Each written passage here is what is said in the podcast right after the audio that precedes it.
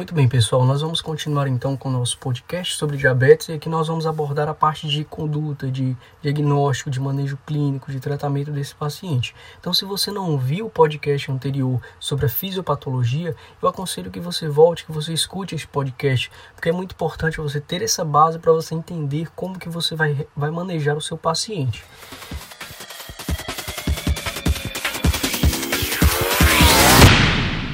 Muito bem. Vamos entrar então é, apontando o primeiro tópico, que é com relação ao rastreio do DM. Aqui também tem algumas dúvidas, algumas pessoas também não sabem como é que é feito, e isso também cai muito em prova, principalmente em prova de residência. Como que é feito o rastreio? Quem deve ser rastreado? Quais são os critérios utilizados? Então, muito bem, é muito simples. O critério é pessoas com idade maior ou igual a 45 anos ou pessoas com idade menor ou igual a 45 anos com sobrepeso associado com fator de risco, como por exemplo hipertensão, pré-diabetes, SOP, parente de primeiro grau, DM gestacional, ou aquele paciente que tem um HDL baixo, menor do que 35 mg por decilitro, ou e um LDL alto maior do que 250 mg por decilitro. Muito bem, uma vez que nós entendemos quem deve ser rastreado, nós precisamos agora entender como que é feito o diagnóstico. Para isso, nós vamos, nós temos como opção é, a lançar mão de três testes, de três formas de diagnóstico. Primeiro, nós temos a glicemia em jejum, com pelo menos 8 horas de jejum, e se vier um valor maior ou igual a 126 miligramas por decilitro. E nós temos também duas horas após é, o teste de tolerância oral à glicose, a, fazendo adição de 75 gramas de açúcar nesse paciente. E ele tem que vir com valor maior ou igual a 200 miligramas por decilitro.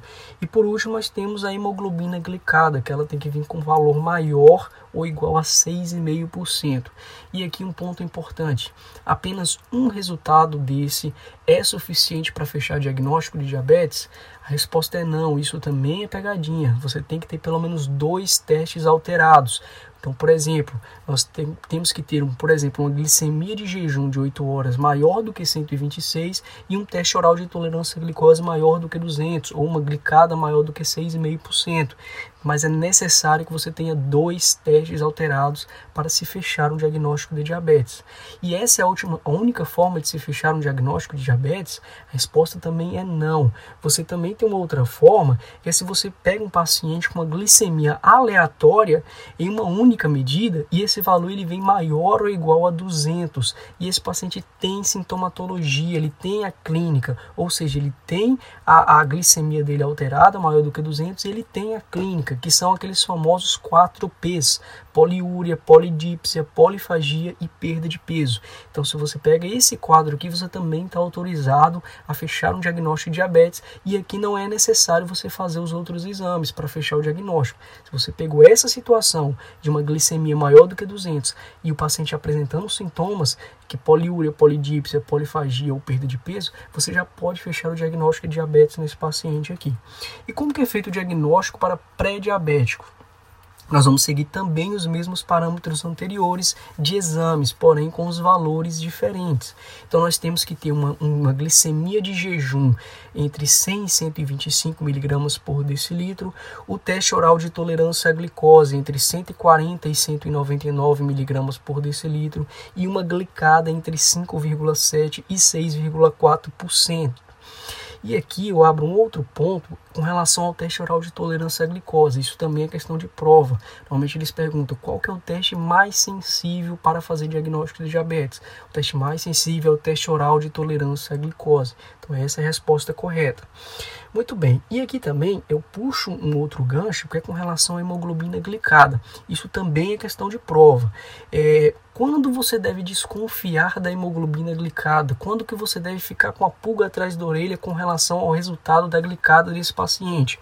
Se você tem um paciente com hemoglobinopatia, ou seja, o paciente ele tem algum grau de anemia, um paciente que está no período gestacional, um paciente que está tendo perda de sangue, um paciente testado HIV positivo, um paciente que se encontra em hemodiálise, qualquer uma dessas situações, elas vão interferir na junção da hemoglobina com a molécula de glicose.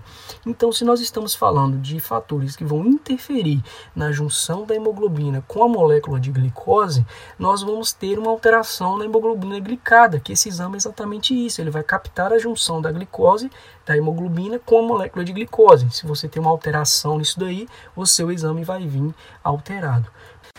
Muito bem, pessoal. Antes de nós entrarmos propriamente no tratamento, é importante que nós saibamos quais são as metas que nós queremos atingir com esse paciente. Ou seja, qual é a meta para o controle do diabetes do meu paciente? Qual é a meta glicêmica que eu devo atingir com o meu paciente? Ou eu só simplesmente vou dar remédio para ele e está tudo certo? Não.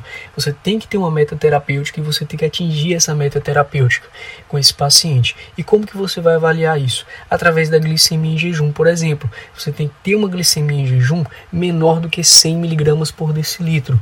Você tem que ter uma glicemia pós-prandial menor do que 160 mg por decilitro. E você tem que ter uma hemoglobina glicada desse paciente menor do que 7%. Então, essa é exatamente a meta terapêutica para o nosso paciente. E outro ponto muito importante é com relação ao pilar do tratamento. Muitas pessoas acham que o tratamento do diabetes é insulinizar o paciente, é dar um hipoglicemiante oral, quando na verdade não. O pilar do tratamento, a base principal do tratamento do diabetes resume em duas coisas: dieta e atividade física. Então você vai fazer, vai vai sugerir para esse paciente, vai estimular e aconselhar esse paciente a fazer uma dieta hipocalórica com restrição de carboidratos simples, como por exemplo açúcar, aumentar a ingesta de fibras e você vai estimular o seu paciente a fazer atividade física, pelo menos 150 minutos é, por semana. Vamos pegar aí três dias na semana, 50 minutos é o suficiente. Então, a, o tratamento, o pilar do tratamento é dieta e atividade física. E agora sim nós podemos entrar na parte medicamentosa, com, que são os hipoglicemiantes orais, as injeções e as insulinas. Muito bem, agora que nós já entendemos como que faz a triagem, como que faz o rastreio, como que faz o diagnóstico do paciente, nós estamos aptos a entrar na parte de tratamento. Quando nós falamos de tratamento, a primeira droga que deve vir na sua cabeça para tratamento de DM2 são as biguanidas. A mais famosa dela e a mais utilizada é a metformina. Como que funciona a metformina? Ela vai fazer uma ativação à enzima AMPK, que ela fisiologicamente essa enzima ela só se ativa quando esse paciente tem baixos níveis de ATP. Lembra do ATP que eu falei com vocês lá na fisiopatologia do processo de ativação e liberação de insulina? Pois é, exatamente isso. Então, como que funciona as, a metformina? Ela vai reduzir a gliconeogênese hepática, portanto, é um paciente que ele vai parar de produzir glicose e ela vai aumentar a utilização e a captação de glicose pelo metabolismo anaeróbio. Então, esse paciente ele vai começar a perder peso. E ela também faz uma redução da absorção intestinal de glicose, ou seja, ela reduz a absorção intestinal de glicose. E aqui nós estamos falando de uma droga muito boa, uma droga muito poderosa e uma droga muito segura, porque o seu risco de desenvolver hipoglicemia no paciente é muito baixo. Portanto, ela é uma droga muito segura e por, por isso que ela é a primeira droga a ser utilizada pelo seu risco, pelo seu risco baixo de causar hipoglicemia e pelo seu custo-benefício, uma vez que é uma droga que ela vai trabalhar de forma glicose dependente. Só que a metformina ela tem um problema, ela não deve ser utilizada em pacientes com, patologias renais. Então, se você tem um paciente que ele é um, um, um, renal crônico e ele abre um quadro de DM2, você não pode utilizar metformina para esse paciente. Por quê? A metformina ela é liberada pelos rins. Então, se você tem um paciente renal crônico que já está com seus rins debilitados e você vai dar uma droga que ela é excretada majoritariamente pelos rins, você vai estar tá piorando a função renal desse paciente. Então, a contraindicação da metformina é em paciente renal crônico. Outro ponto também negativo dela é que ela pode levar esse paciente a um quadro de deficiência de vitamina B12, porque eu falei para vocês que ela reduz a absorção intestinal de glicose. Só que se você reduz a absorção intestinal, você não vai estar tá reduzindo somente a glicose, você vai estar tá reduzindo também os outros substratos, como por exemplo a vitamina B12. E um outro ponto muito importante com relação à metformina é a sua alteração na liberação do lactato pelo fígado. Então, o que, que ela faz? Ela altera a eliminação do lactato isso vai fazer com que esse paciente tenha altos níveis de lactato. Portanto, é um paciente que vai abrir um quadro de acidose metabólica decorrente de, de altos níveis de lactato. Então, é importante também estar acompanhando esse paciente que faz uso da metformina, paciente que faz uso há muito tempo ou já está em doses muito altas. Nós temos que ter essa, essa, esse olhar crítico com relação a esses efeitos colaterais da metformina. E aqui nós vamos abordar um outro grupo também muito importante e é disponível no SUS. Então o que, que nós vamos encontrar no SUS? Nós vamos encontrar biguanidas, nós vamos encontrar sulfonilureias e nós vamos encontrar insulina. É isso que nós temos para tratar diabetes no SUS. Então vamos falar um pouquinho sobre as sulfonilureias. Lembra que eu falei delas lá na fisiopatologia e pedi para vocês reterem aquela informação? Pois é, exatamente aqui. Dentro desse grupo nós temos algumas opções, como a gliclazida, a glimepirida e a glibenclamida. A glibenclamida, eu abro um parênteses, que ela tem um risco muito grande de causar hipoglicemia. Então ela deve ser pouco usada nesses pacientes. Se você tiver outras opções, prefira, por exemplo, a gliclazida, que é a melhor. Entre elas, desse, desse grupo, a gliclazida é a melhor, é a mais segura. E nós temos essa droga disponível no SUS. Como é que funciona o mecanismo de ação das sulfonilureias? Ela vai fazer secreção de insulina independente de glicose. Lembra que eu falei para vocês que o pâncreas ele é glicose dependente? Então, se você tem altos níveis de glicose, ele começa a secretar insulina. E aqui não. Nós temos uma, uma trabalhando de uma forma independente de glicose. Então, então ela vai continuar agindo na secreção de insulina independente dos níveis de glicose que esse paciente tem na corrente sanguínea, porque ela vai estimular o pâncreas a produzir insulina independente dos valores de glicose. Ela não está nem aí, ela só vai estimular o pâncreas a produzir insulina. Portanto, ela é uma droga que ela tem alto risco de hipoglicemia. É uma droga que você tem que é, ofertar para o paciente, mas você deve acompanhar esse paciente, porque senão você pode abrir um quadro de hipoglicemia grave nesse paciente. É, Outro ponto também é, de fator de risco dessa droga, assim como as biguanidas, elas devem ser evitadas em pacientes renais. Por quê?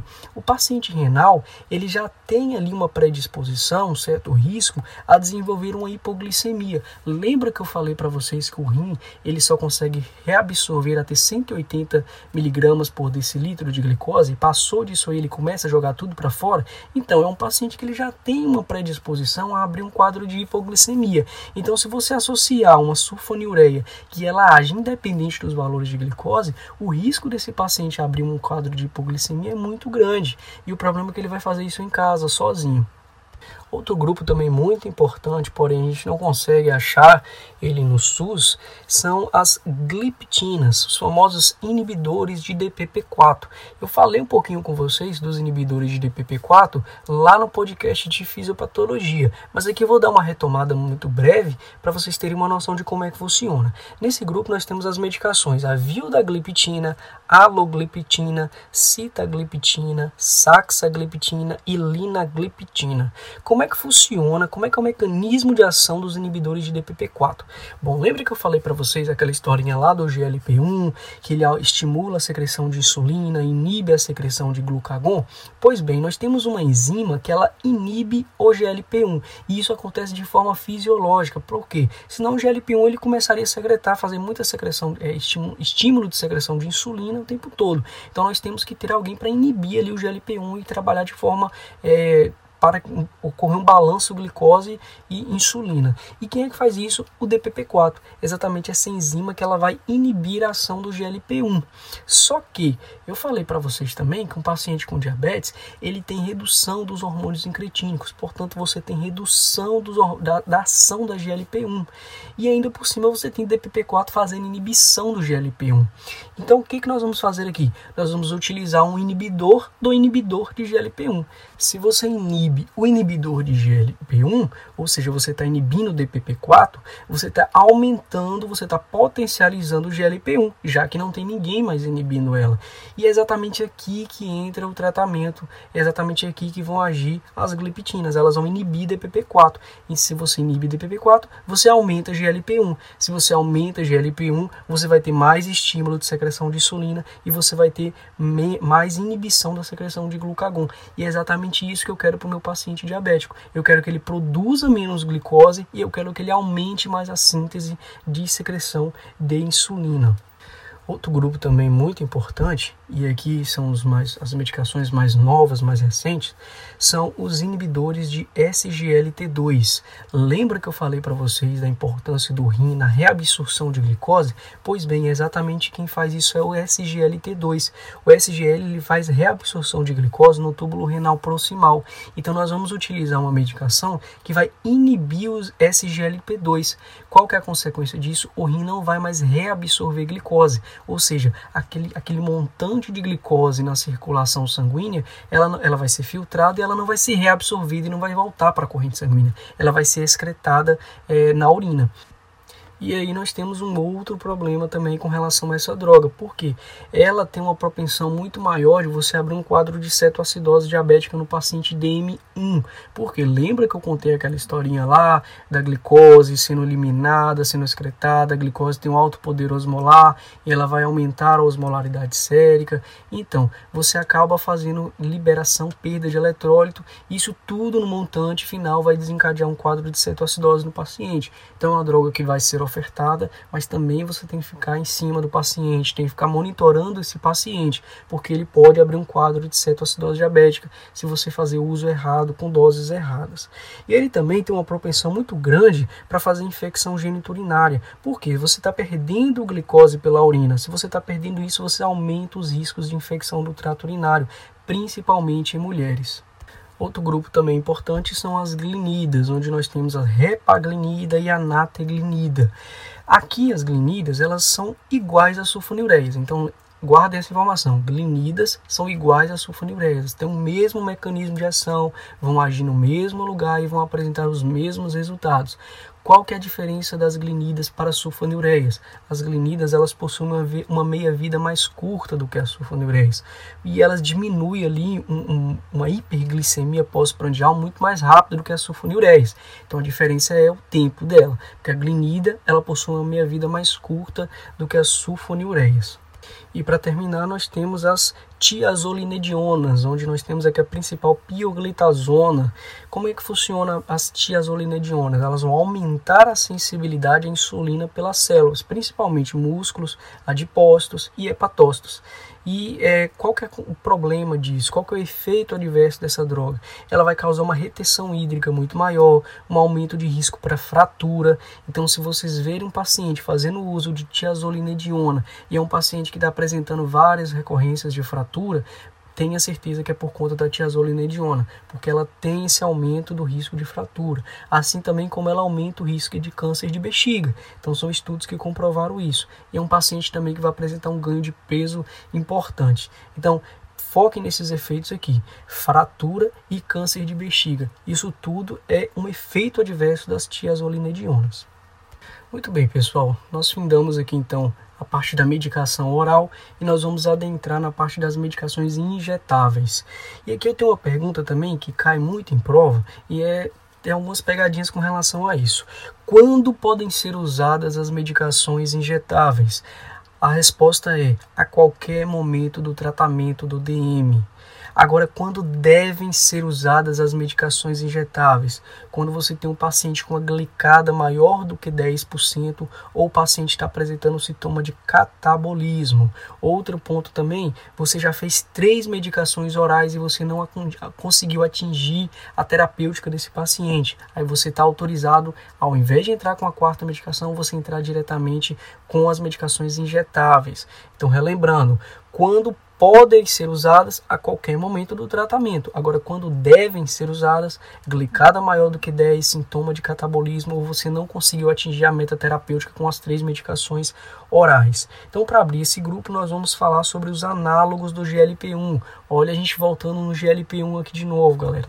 Foquem e aprendam sobre o GLP-1 porque ele é muito importante. Então, no, análogos do GLP-1, nós temos aqui a liraglutida, que essa, ao contrário da metformina, ela está autorizada para o uso de perda de peso em não DM. Ou seja, pacientes que não têm diabetes, eles estão autorizados a utilizar a liraglutida para tratamento, para realizar perda de peso, ao contrário da metformina, que a galera usa aí como é, off-label, né? Porque não é autorizado a metformina, mas mesmo assim a galera usa. Então nós temos aqui a liraglutida, nós temos a semaglutida, a dulaglutida e a exenatida. Como que funciona? Elas vão fazer secreção de insulina dependente de glicose. Então toda vez que vocês verem uma droga que faz secreção de insulina dependente de glicose, nós estamos diante de uma droga muito segura. Por quê? Ela só vai fazer secreção de insulina com relação, fazendo esse balanço aos níveis de glicose. Se você tem pouca glicose, ela vai estimular pouca secreção de insulina. Ao contrário, por exemplo, da medicação oral que a gente falou, das sulfonilureias, que faz secreção independente de glicose. Aqui não, ela é uma droga segura e ela é uma droga muito boa. Ela faz redução de glucagon, ela traz saciedade e ela traz retardo do esvaziamento gástrico. Então, é aquele paciente que ele fica mais empasteado, né? Ele não sente fome com muito mais recorrência. E essa droga ela não, ela tem baixo risco para hipoglicemia, como eu falei para vocês, porque ela é dependente de glicose e ela traz traz também uma perda de peso muito importante. Por isso que ela é autorizada na uso, é, na, na, autorizada a ser utilizada no tratamento é, da perda de peso. E ela também tem um, um, estudos já comprovaram que ela traz uma redução de doença cardiovascular muito importante. Então ela é uma droga muito boa, ela é uma droga muito segura. E aqui eu quero abrir um parêntese muito importante para com vocês é com relação ao DPP4.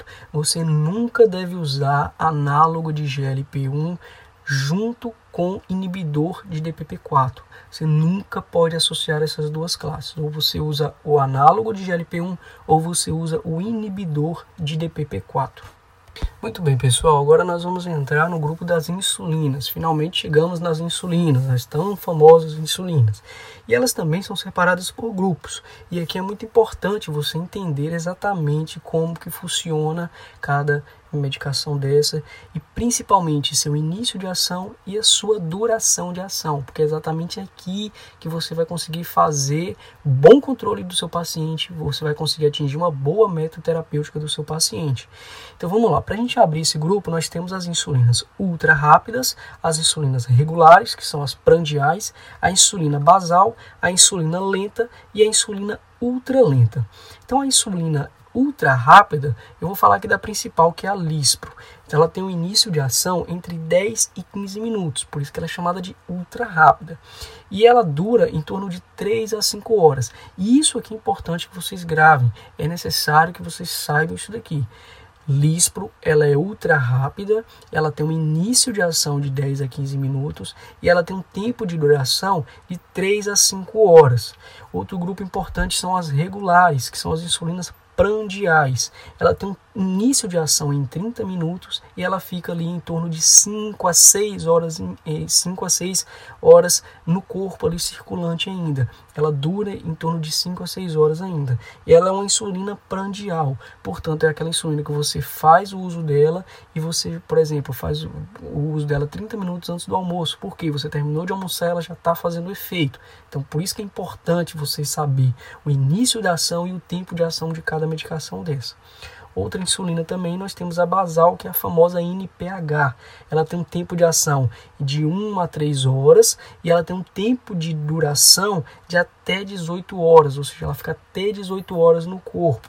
E lembrando que o tempo de ação dela é de 1 a 3 horas. Por isso que ela é chamada de insulina basal. Porque o nosso pâncreas, ele faz secreção de insulina basal. Ele fica secretando insulina o dia inteiro. E aí quando nós temos os picos de glicemia, que é a hora que a gente se alimenta, ele começa a secretar mais insulina. Mas para manter uma homeostasia, ele secreta ali de forma basal um nível de insulina o dia inteiro. E é exatamente aqui que vai fazer a NPH. Ela vai agir nessa secreção basal e quando você for se alimentar, se for necessário, você implementa uma outra insulina. Se não, se você estiver mantendo um controle bom somente com insulina basal, não tem necessidade de você fazer a adição de uma outra insulina. E o outro grupo são as insulinas lentas, que nós temos também, eu vou trazer a principal, que é a glargina. O início de ação dela é em horas e ela pode durar até 24 horas no corpo. Só que aqui nós estamos falando de insulinas um pouco mais caras. Por quê? Porque ela dura 24 horas, ou seja, você não precisa ficar fazendo reposição dessa insulina. Você aplica ela de manhã e você esquece. É depois de 24 horas que você vai aplicar ela de novo. Então a comodidade dela é muito boa. Assim também como a ultra lenta que nós temos como principal a degludeca. O início dela também é em horas e a duração mais de 24 horas. Então você não, não é aquela insulina que você não precisa ficar acordando de madrugada ou preocupado de ter que aplicar a insulina daqui tantas horas. Não, você aplicou ela e você esquece, fica mais de 24 horas com ela. Assim como a outra lenta, que ela fica até 24 horas no corpo. Então você faz uma aplicação diária. Uma aplicação agora e você aplicar ela de novo daqui 24 horas. Então, é, são insulinas boas, é, são insulinas confortáveis, porém são insulinas muito caras. E aqui agora eu vou puxar um tópico muito importante e que todo médico deve saber como insulinizar um DM tipo 2. Lembra que eu falei que o diabetes do tipo 2 é o mais comum, é o mais incidente? Então, é o que nós vamos ver nos prontos-socorros, é o que nós vamos ver nas UBSs da vida. Então, nós temos que saber como insulinizar um paciente do tipo 2. Então, como é que deve ser feito isso, Rafael? Quando que eu devo in é, iniciar uma insulina nesse paciente é, DM2? Então, essa insulina, é, quando você tem a necessidade, você deve iniciar essa insulina de forma basal antes de deitar. E essa é a primeira medida que você deve fazer. Então, pegou um paciente de M2, você viu que ele tem a necessidade da insulina. Lembra que eu falei dos critérios lá para quando você deve iniciar a insulina? Então, exatamente aqueles critérios lá. Então, você vai fazer a primeira medida, que é uma insulina basal antes de deitar. Qual é a dosagem? Você pode fazer 10 unidades internacionais ou você pode calcular de 0 a 1 ou 0 a 2 unidades internacionais por quilo por dia. Então, você pode usar um, qualquer um dos dois, ou fazer direto as 10 unidades, ou você pode usar de 0 a 1 a 0,2 unidades internacionais por quilo dia. E você deve aumentar essa dose a cada 3 dias até que você consiga atingir o seu parâmetro de glicemia, ou seja, aquela glicemia menor do que 100. Lembra que eu falei dos critérios da glicemia? Exatamente. É, você tem que ter uma glicemia menor do que 100, é o seu parâmetro.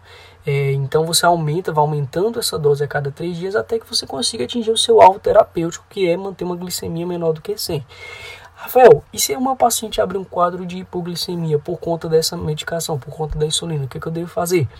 Muito simples, eu vou reduzir a dose em 10 a 20%. Então você vai pegar a dose que ele está atualmente, você vai tirar de 10 a 20% e vai manter aquela, aquela dose ali que você viu com base nessa retirada de 10 a 20%. Muito bem, eu falei para vocês que deve se iniciar com a insulina basal. Agora, quando que eu devo fazer uma insulina prandial nesse paciente? Quando a insulina basal ela está sendo incapaz de promover esse bom controle, ou seja, não está conseguindo manter aquele paciente dentro do seu, do seu alvo terapêutico, ou quando você já atingiu altas doses da insulina basal, maior do que 0,5 a 1 unidades internacionais por quilo. E aí, nesse caso, como que eu devo insulinizar o meu paciente? Você vai fazer iniciar com quatro unidades internacionais antes da principal refeição ou quatro unidades internacionais antes de cada refeição.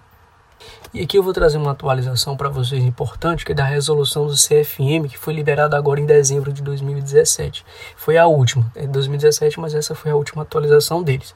E é, então a pergunta é: é possível prescrever bariátrica para um paciente DM2 com obesidade grau 1?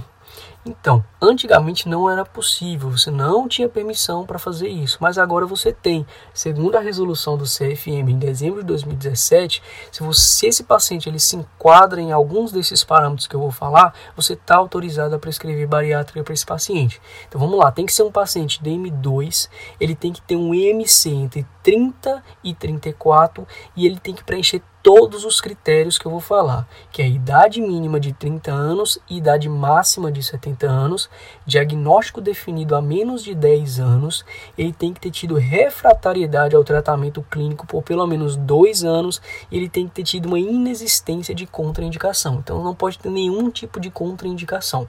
Se esse paciente ele é DM2, ele tem um IMC entre 30 e 34 e ele preenche todos esses critérios que eu acabei de falar, você pode, você está autorizado a lançar mão de uma prescrição bariátrica para esse paciente.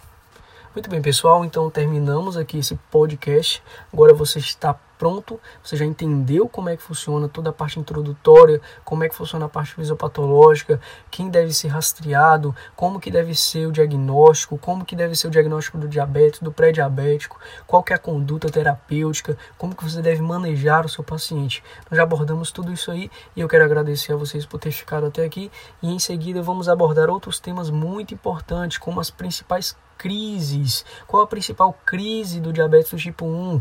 É a cetoacidose diabética. Qual que é a principal crise do diabetes do tipo 2? É o estado hiperglicêmico e hiperosmolar. Então, nós vamos abordar em aulas separadas. Eu gostaria muito de ter a presença de vocês lá. Muito obrigado e até a próxima.